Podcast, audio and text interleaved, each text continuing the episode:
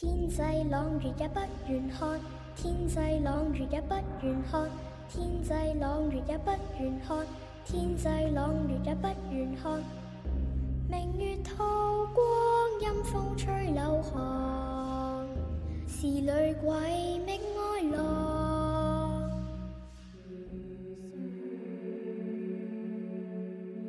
一个被诅咒的小镇。层出不穷的恐怖事件，在迷雾的笼罩之下，正等着你来揭晓。欢迎你来到夜色镇。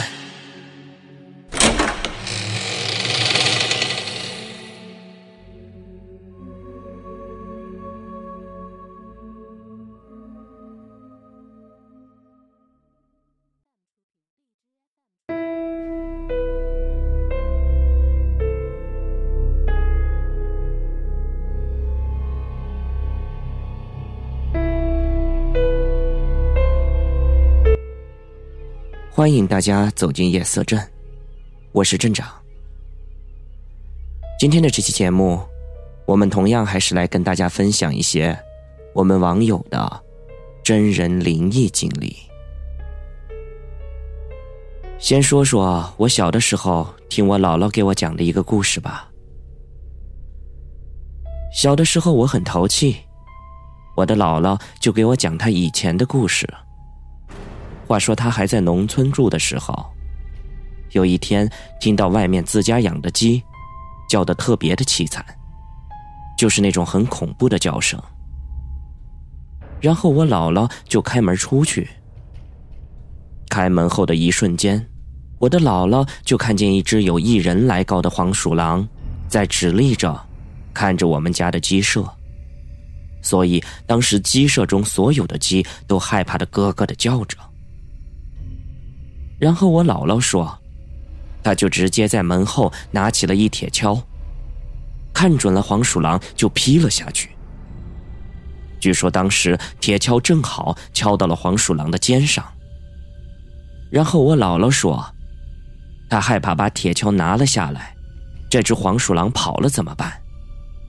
他就像锯木头一样，一点儿一点的往下使劲的锯着黄鼠狼。然后，这个黄鼠狼就被我姥姥给锯死了。这是我小时候七八岁的时候听我姥姥讲的，当时也没有觉得有什么怪异。后来等我上了初中，我的姥姥年龄也大了，忽然之间就得了一种怪病，浑身发黄，而且不吃不喝，整天靠打营养液活着。就这样，大约持续了一个多月，然后我的姥姥就只剩下了皮包骨头。从远处一看，就像是一副骷髅架子一样，天天被这样折磨的够呛。后来家里人觉得这样也不行，于是就找了一个算命的先生。那算命先生一看到我姥姥，就跟我们说了一句话。你们家的老人得罪了狐仙了。我们当时非常的纳闷心里合计着，这老人家从来都大门不出二门不迈的，啥时候得罪个狐仙呢？后来我们一想，我姥姥总爱给我们讲她以前的事情，于是就赶紧跟这个算命的说。后来算命的告诉我们。今天晚上几点？几点？需要在哪里摆上什么贡品？还有，属鸡的和属猴的都不能在眼前。估计狐仙可能讨厌这两种动物吧。说是希望老人家能够躲过这一劫，或者说不至于那么的痛苦。然后大家千恩万谢的送走了算命先生。之后，我们家人就开始准备了起来。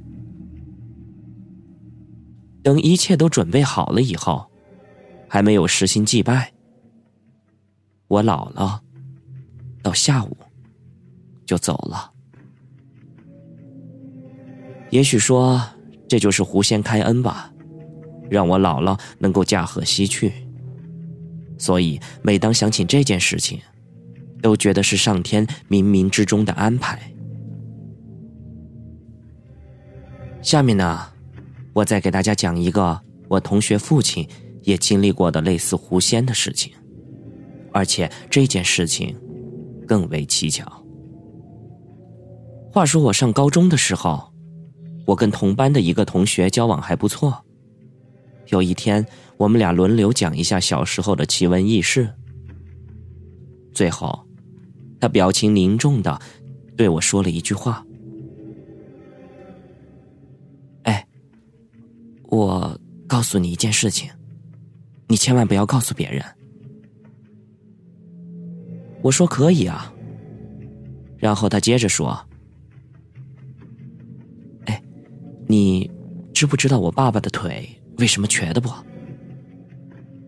我说：“这我哪知道。”然后他又神秘的说：“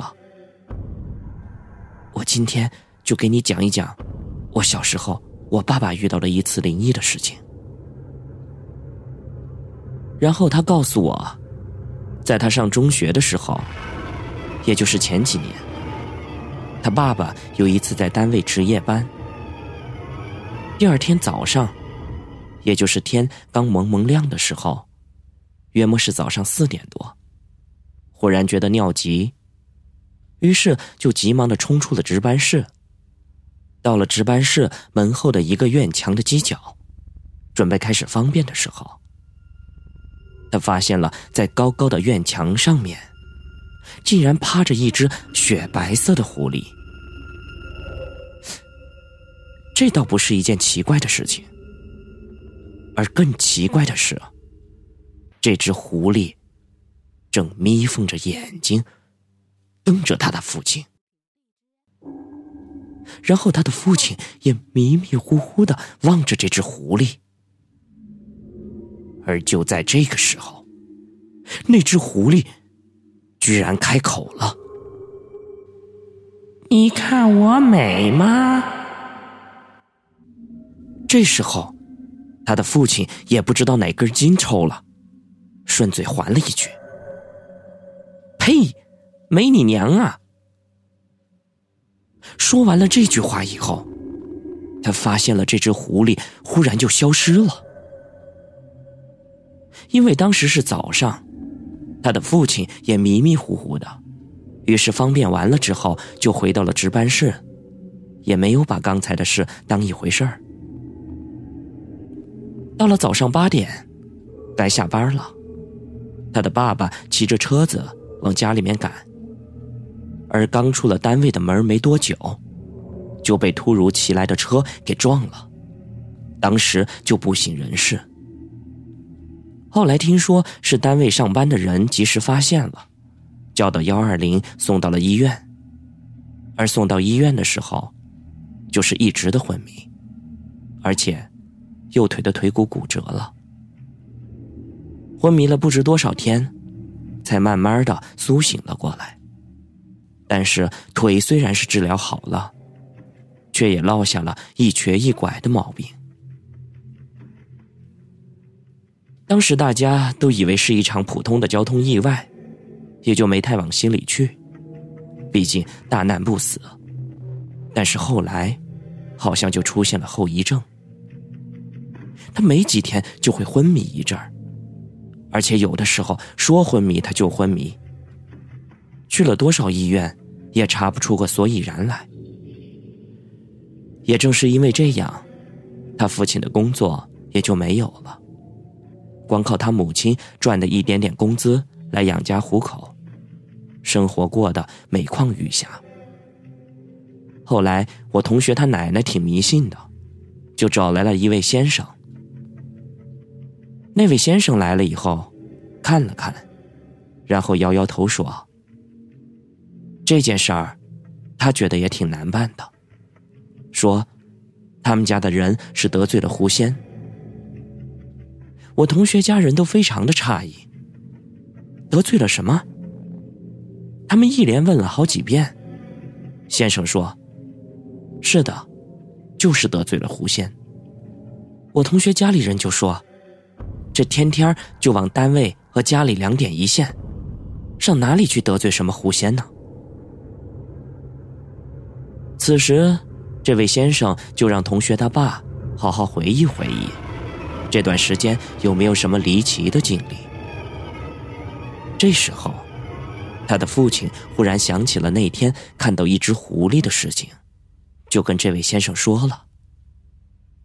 而那位先生听完了以后，瞬间他的脸都白了，说道：“你们这下闯下大祸了，这个忙我是帮不了你们了，你们家还是另请高明吧。”同学家里人一听就一脸的糊惑，就问：“先生，您到底把话说明白了呀？我我们怎么就闯下大祸了？”先生说。你们别急，我先给你们讲个故事，听完了以后，你们就能了解一些了。于是这位先生说，在很久以前，有一个生灵修炼了很多年，可以直接跟人说话沟通，但是还没有变成人身的能力。这也是最重要的一步。想要得道成仙，就必须经过一道关口。那就是让一个人跟自己说句话，但是这个人必须要诚实，而且要发自内心的说出来。但是要注意，如果对方没有按照他想的要求去做的话，那么这个生灵就白白的修炼了那么多年，而且还要重新去修炼。也就是说，一句话可以让他得道成仙。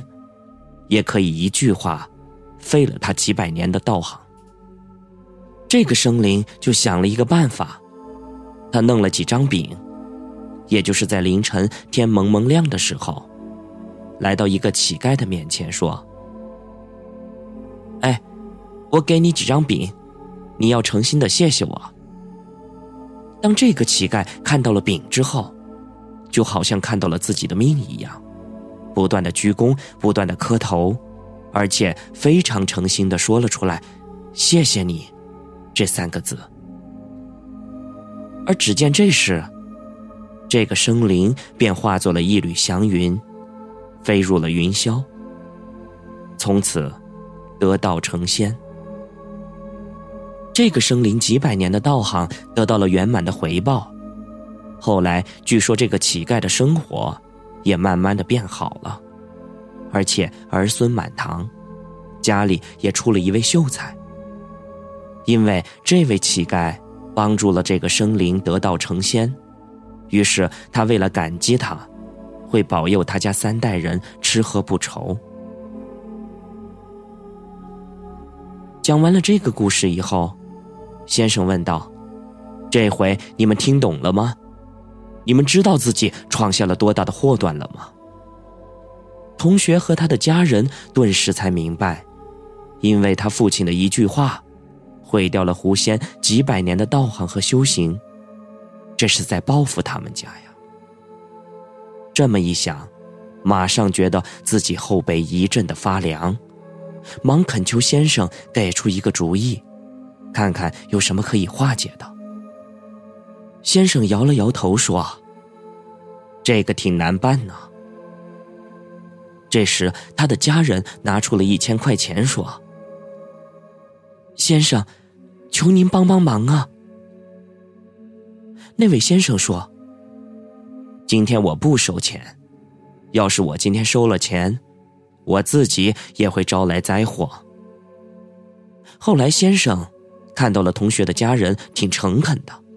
于是就说：“只有一条路，你们可以试试，但是灵与不灵的话，那就要看造化了。”先生接着说：“你们首先要供奉一个狐仙的牌位，每天上香上贡品，天天诚心的叩拜，记住一定要诚心，要好好的来表达自己的歉意，千万不可以再胡说八道。”如果狐仙能够接受你们的道歉，并且在你家里面修行的话，也可以减少他对你们家人的怨气。这样的话，能让你们家人少招些灾祸。后来我的同学说，他们家里就一直供奉着这个狐仙的牌位。据说这个牌位比他们家谁都重要，而且还专门腾出了一个房间来供奉。之后，他们家里果然就消停了不少，他父亲的昏迷也得到了很好的改善。听了他说了这件事儿，我自己也是觉得一阵的脊背发凉。所以，如果以后碰到类似的事情，还是嘴甜一些比较好，要不然不知不觉的得罪了哪位高人，估计一家三代都得跟着遭了殃了。好了，今天的故事，镇长就给大家分享到这儿。下一次，我再给大家讲一个关于农村道路的灵异事情。